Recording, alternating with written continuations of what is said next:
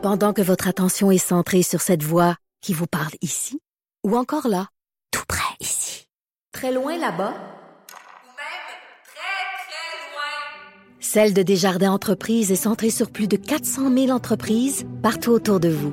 Depuis plus de 120 ans, nos équipes dédiées accompagnent les entrepreneurs d'ici à chaque étape pour qu'ils puissent rester centrés sur ce qui compte, la croissance de leur entreprise.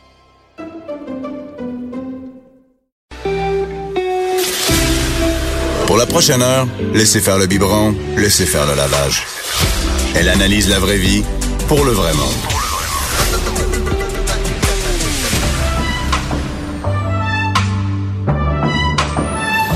Mère ordinaire. Allô tout le monde, j'espère que vous allez bien. Non, ce n'est pas Bianca Lompré, c'est Anaïs Gertin-Lacroix qui va passer la prochaine heure avec vous. Êtes-vous euh, en forme? Est-ce qu'il y a un petit rhume à la maison? Moi, je vous pose la question parce que moi, personnellement, je suis top shape, contente d'être ici. L'homme, par contre, ma petite drama queen, moi, j'appelle ça comme ça. Et là, je vois Jonathan Garnier qui rit. Allô, Jonathan, comment ça va? Allô, Anaïs, ça va bien. Est-ce que t'es comme ça, toi? La grippe Ouais. d'homme, là, ça te met KO ou Euh, au contraire, t'es pas si ben, mal? une- moi, j'ai j'ai un truc une fois par année, je sais pas ce que c'est, mais oui, c'est ça. Je fais ma pleureuse pendant pendant deux trois jours. Tu fais ta pleureuse.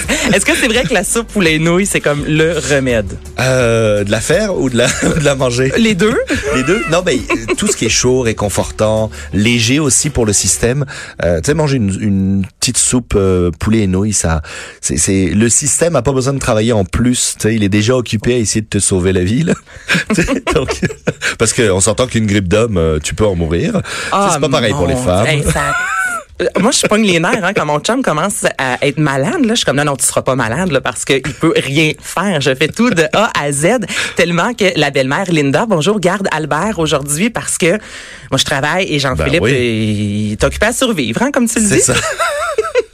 En tout cas, il t'écoute, puis il est bien fier que tu parles de lui dans Il écoute termes. pas, il est même pas capable d'allumer la télévision ou mettre l'application. Il est malade. Bon, c'est sûrement que c'est Ah, vrai, alors. Ben oui. Là, on jase évidemment de nourriture. Il y a la fait. semaine de relâche euh, qui approche à très grands pas. Et là, évidemment, on va jaser bouffe, mais avec les enfants. Donc, comment on peut conjuguer les deux, Jonathan? Tu sais, moi, je, je, je prône le fait qu'il faut dé- démocratiser la cuisine. Tu sais, sous- pendant longtemps, les chefs ont dit que c'était compliqué, que oh mon Dieu, c'est ma recette, je la garde, etc. Je trouve qu'il faut essayer de démocratiser ça, il faut essayer de rendre ça hyper accessible. Mhm. Et euh, à la maison, on a souvent tendance à penser que euh, un enfant dans la cuisine, c'est une, c'est un paquet de troubles. Ça dérange, Ah, ça va déranger, ah, ça va faire du ménage. Ben oui, c'est possible qu'ils fassent des gaffes, mais le, le, le, le petit plus là, le pas que vous allez leur donner là, le, le moi j'a- j'appelle ça mettre la main dans le tordeur là, mais je veux dire de, de rentrer dans le système puis de leur donner ça comme bagage. C'est aussi important que savoir compter et savoir lire parce que pendant tout le reste de votre de, de sa vie, il va cuisiner. Pendant tout le reste de sa vie, il va cuisiner à sa, pour sa famille et euh, on, on, on, on, est en train de donner des bonnes valeurs. Et moi, je trouve ça super important. Tu sais, moi, j'ai plein d'ateliers avec les enfants, les camps d'été, les ci, les ça, et euh, même les, les, les cours par enfants. Et je vois vraiment la différence entre un, un, un enfant qui arrive avec rien aucun bagage culinaire. La limite, c'est euh, ben moi, ma mère, euh, elle me met devant le iPad parce qu'elle veut pas que Je je veux pas que je cuisine. dérange, puis que je renverse voilà. un bol. Et ouais, je comprends. Et ce que je veux dire, c'est que ça devient un soutien énorme. Moi, je vois avec ma nièce, euh, elle, a, elle a 7 ans.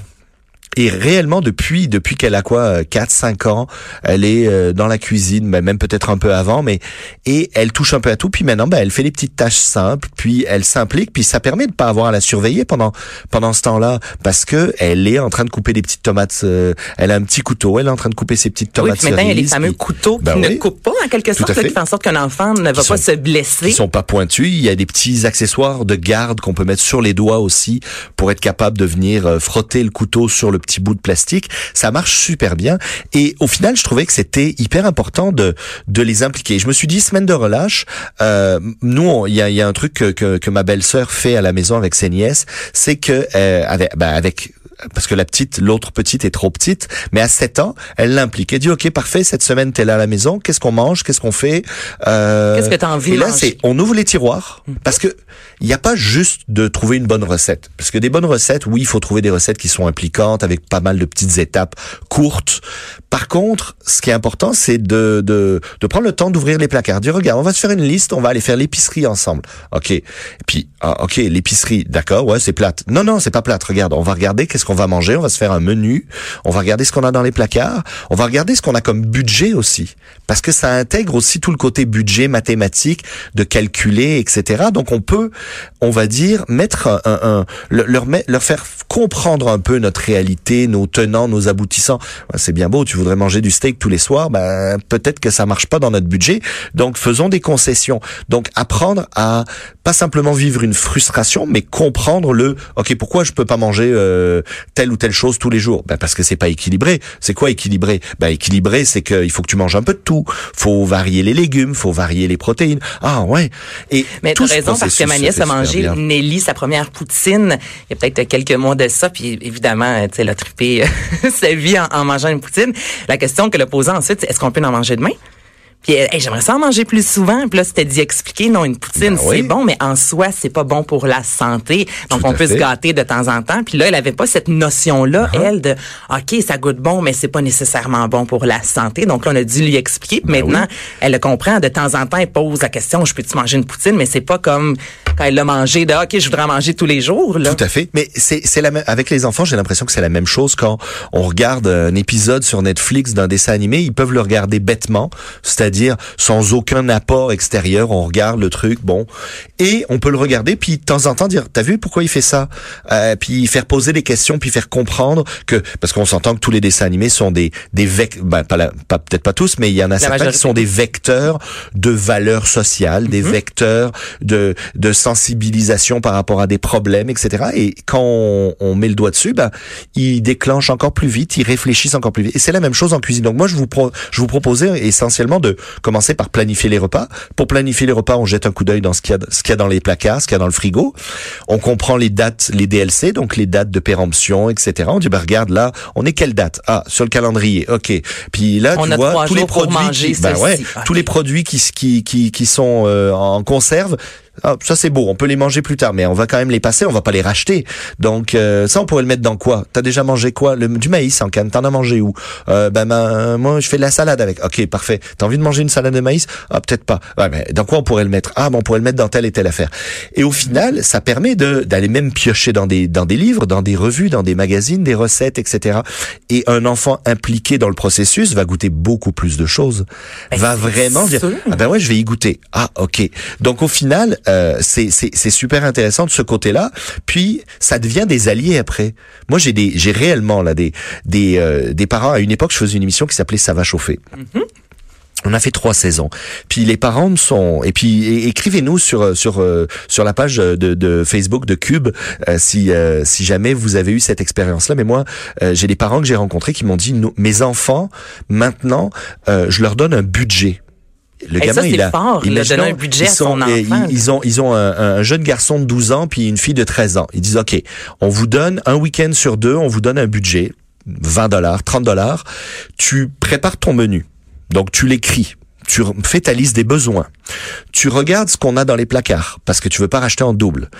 Tu vas à l'épicerie avec nous quand nous on fait la grosse épicerie, ben tu vas faire ta petite épicerie avec ton mini chariot là, puis tu ramasses tes petites choses et tu nous cuisines. Et nous, on va te donner une note et des commentaires sur ton repas. Mais là, c'est pas juste de cuisiner, c'est aussi prendre l'autre en compte parce que celui qui va noter, si je sais que maman elle aime pas le poisson ou que ma, ma grande sœur les brocolis c'est pas top. Et je veux pas perdre de poids. Ben, je veux pas, je veux pas perdre de poids, donc je vais pas cuisiner ça. Je vais prendre, donc je prends l'autre en compte. Donc cuisiner devient une activité sociale et qui devient, ça devient une espèce de vecteur de plein de valeurs et de partage, etc. Et je trouve ça génial de ce côté-là. Oui, puis ça met de l'avant aussi l'organisation. On s'entend que pour faire un, le menu avec le 30 dollars, exemple, à l'épicerie, ensuite préparer le repas, placer la table. Complètement. C'est recevoir. une grosse activité en ben soi. Il y a beaucoup d'organisation, ben mais moi j'ai de la misère à le faire. J'ai 31 ans, donc c'est sûr que l'organisation d'émotion dans tout mais, ça pour mais- un ben oui, c'est sûr. Mais on peut plus. En plus, on est capable de euh, parce que souvent les parents me disent, moi, euh, en discutant, euh, c'est souvent ah ben on sait pas trop quoi faire. Euh, Bon, ils vont jouer un peu à la console, ils vont jouer un peu euh, dehors, ils vont jouer un peu ci, un peu ça. Mais honnêtement, si imaginons euh, qu'on décide de faire une une soirée mexicaine, on dit ok qui on invite? Ah mais euh, tante euh, tante Pauline, on l'a pas on l'a pas invitée depuis longtemps. Ok, on va voir si tante Pauline est libre vendredi prochain. Parfait. Donc on invite tante Pauline, mais là on dit écoute, faut être prêt là. Puis on fait une soirée mexicaine, on a dit parfait. Alors on va aller faire des recherches. Mais typique, on peut faire une recherche sur internet pour trouver des recettes. On peut aussi aller voir chercher des recettes, des euh, des infos sur certains ingrédients. Mais pourquoi pas aussi du déguisement La soirée, elle peut être thématique. Donc on peut La confectionner aussi qu'on inclut tout à fait. ça. La musique, et on va se faire une liste de musique. Alors on va écouter de la musique mexicaine pendant la pendant la journée. On va se monter une petite playlist. Donc au final, le la, la, la cuisine devient simplement un prétexte pour aller plus loin dans le processus d'apprentissage et de découverte. Et imaginez, vous êtes capable de faire presque une semaine là-dessus. Ben, De- de- tellement. sais, donc au final, La on- musique, on- la décoration, Ben inviter oui. les gens, faire le, le menu, aller à l'épicerie, on peut faire de la prep, comme on dit en, entre guillemets. Ben Donc, oui. C'est vraiment une activité. euh, Tout à fait. prend Puis, beaucoup de si c'est si c'est ethnique, ben il y a des épiceries ethniques particulières dans certains dans pour certains types de de, de, de, de cuisine. Donc on va découvrir des produits. Ah ben tiens l'apéro, on va prendre un pot de cacahuètes, euh, euh, lime et quelque chose, lime et piment euh, sur l'étagère du, du l'épicerie euh, mexicaine. Ah ben on n'a jamais goûté à ça. Ah ouais, ça va être pour notre apéro là. Puis ah ok, tu sais on est capable d'aller vraiment vraiment loin et les et la majorité des enfants sont sont très heureux de s'impliquer à partir du moment où il y a un objectif. Il faut qu'il y ait un objectif, il faut qu'il y ait un sens au bout et euh, de recevoir quelqu'un ou de faire un repas bien spécifique à un moment donné, ça leur permet de rester focus et de de construire leur démarche. C'est Euh, gratifiant pour et les enfants, très, là, une fois que le, le- le- le repas est terminé, que tout le monde dit que c'était vraiment bon, qu'ils ont passé Ben un oui. bon moment, puis l'enfant qui a 13 ans, dire Hey, c'est moi qui est derrière ça. Tout à fait. Wow! Et, et après, ben, on replanifie pour un peu plus tard. Puis euh, le- le- l'enfant va souvent venir vous donner un coup de main pour euh, préparer certaines choses d'avance, etc. euh, pour les repas de la semaine. Et il va comprendre aussi pourquoi, ben, ben ouais, quand on a des restants de, de, de tels plats, ben on les passe dans les sandwichs du lendemain. Ah, On leur ok. explique qu'est-ce qu'un les- touski, Ben oui, tout à fait. Non, ça, ça, ça, ça marche super bien. Et moi, je me suis dit, quelle recette pourrait fonctionner pour euh, pour des enfants? Évidemment, ça dépend de l'âge, mais je vous ai fait une petite liste. euh, vraiment pas exhaustive, hein, quelques quelques idées, mais les crêpes, les cookies, les omelettes de brunch, les cupcakes, euh, les cupcakes sucrés et salés hein, d'ailleurs, et les crêpes sucrées et salées, ça marche très bien. En gros, faut trouver euh, faut trouver des recettes avec des étapes qui soient assez courtes. Euh, c'est sûr que je vous dirais, si vous décidez de faire un osso buco, bah, euh, le sobuco, une fois qu'on l'a mis au four et qu'on attend plus 4 grand-chose à heures, on trouve ça plate. effectivement. Par contre, euh, par exemple, des crêpes, moi je vous ai mis, et on va mettre le lien euh, de, de, de la recette, je vous ai mis une recette de crêpes sucrées, une recette de crêpes salées. Ce qui est intéressant, c'est qu'on peut faire les deux en parallèle et on peut se faire un repas de crêpes. Alors le repas de crêpes, ce qui est le fun, moi ce que je voyais intéressant là-dedans, euh, c'est que on peut les garnir avec ce qu'on veut. Donc, Oui, on découvre des saveurs. tout à fait. aussi. On va piocher dans ce qu'on a dans le frigo. On sort pas trop de choses. On sort un peu de jambon, euh, un peu de thon en canne, quelques œufs, le fromage qu'on a à passer. Pourquoi pas quelques légumes euh, qu'on a fait blanchir ou quoi que ce soit. Et là, on a fait les crêpes. Puis là, on dit, OK, toi, tu veux quoi dans ta crêpe? OK, parfait. Ben, garnis là. Donc, on apprend les mélanges des saveurs. Puis là, je, ben, je pense qu'il te manque peut-être un peu de, un peu de sucré là-dedans. Il te manque un peu d'acidité parce que il y a beaucoup de gras là. Hein? Ah, OK, ouais, je vais pas mettre que du fromage. Ah, OK. Puis, au final, on fait des essais et des erreurs. C'est pas grave de se, de se louper sur une crêpe. Si je remplis une crêpe puis qu'elle est pas bonne. ah, Ben oui, la fin ben oui, monde, mon, là, c'est mon, ça. mon, mon petit, t'as, t'as, t'as mélangé jambon et thon là. C'est sûr, ça va peut-être pas être super bon. Hein? Mais on vit une expérience, on apprend, c'est un processus. Donc, apprendre le mariage des goûts, apprendre les portions aussi. Si je garnis trop ma crêpe, je suis plus capable de la fermer, euh, ça pose un problème. Euh, apprendre le partage parce que ben, je vais peut-être pas me, taper tout le fromage parce qu'il y a d'autres personnes autour de la table qui en veulent.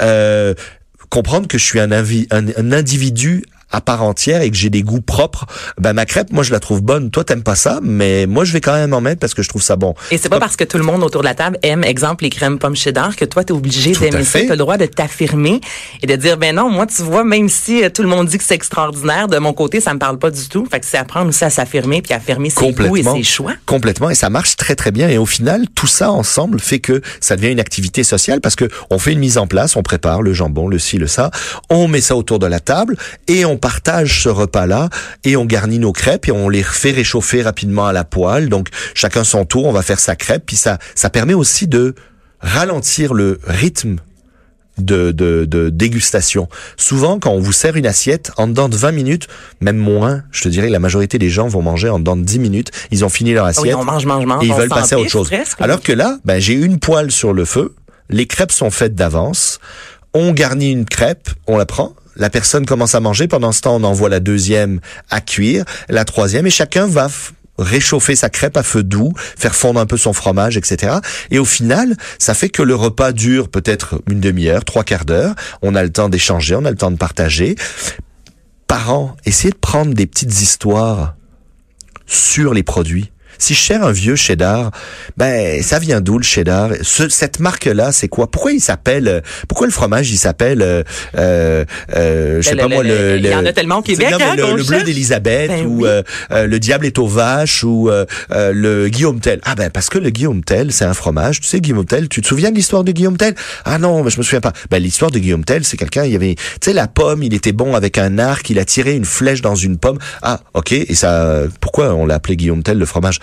Ben parce que ce fromage là, il est trempé pendant trois jours dans le cidre de glace. Il est immergé dans le cidre de glace. Ah ouais, le cidre de glace, ben ouais, le cidre de glace, c'est fait avec quoi? Ah ben c'est fait avec des des pommes. pommes. Ben oui, tu sais, on y a, on est allé voir la pommerie là. Tu sais quand on ramasse les pommes, ben ils les laissent dehors, ils les font congeler, puis ils font du cidre avec. Ah ouais, je savais pas.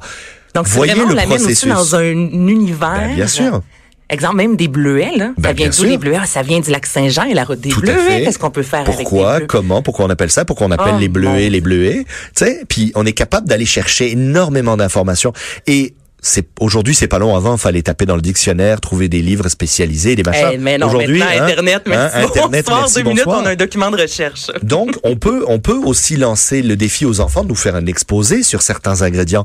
Toi, tu vas t'occuper des deux fromages. Toi, tu vas t'occuper de telle et telle charcuterie. Ça vient d'où C'est fait comment euh, Quelle région? Ah, ça vient d'Italie. Ah ouais, vous connaissez l'Italie? Qu'est-ce qu'on mange en Italie? Etc. Etc. Etc. Et ça marche vraiment. J'aime tellement ça. Il faut Écoute, le faire. Albert a 9 mois, j'ai déjà hâte. Bon. 7, 8 ans pour faire ça. Merci beaucoup, Jonathan ça fait Garnier. plaisir, Donc, ça faisons fait des crêpes durant la semaine de relâche, entre autres, et allez-y avec votre imagination. Il y a Et tellement de belles activités On vous à publie faire. la recette. Donc, vous allez tout trouver. Absolument. Merci beaucoup. À bientôt.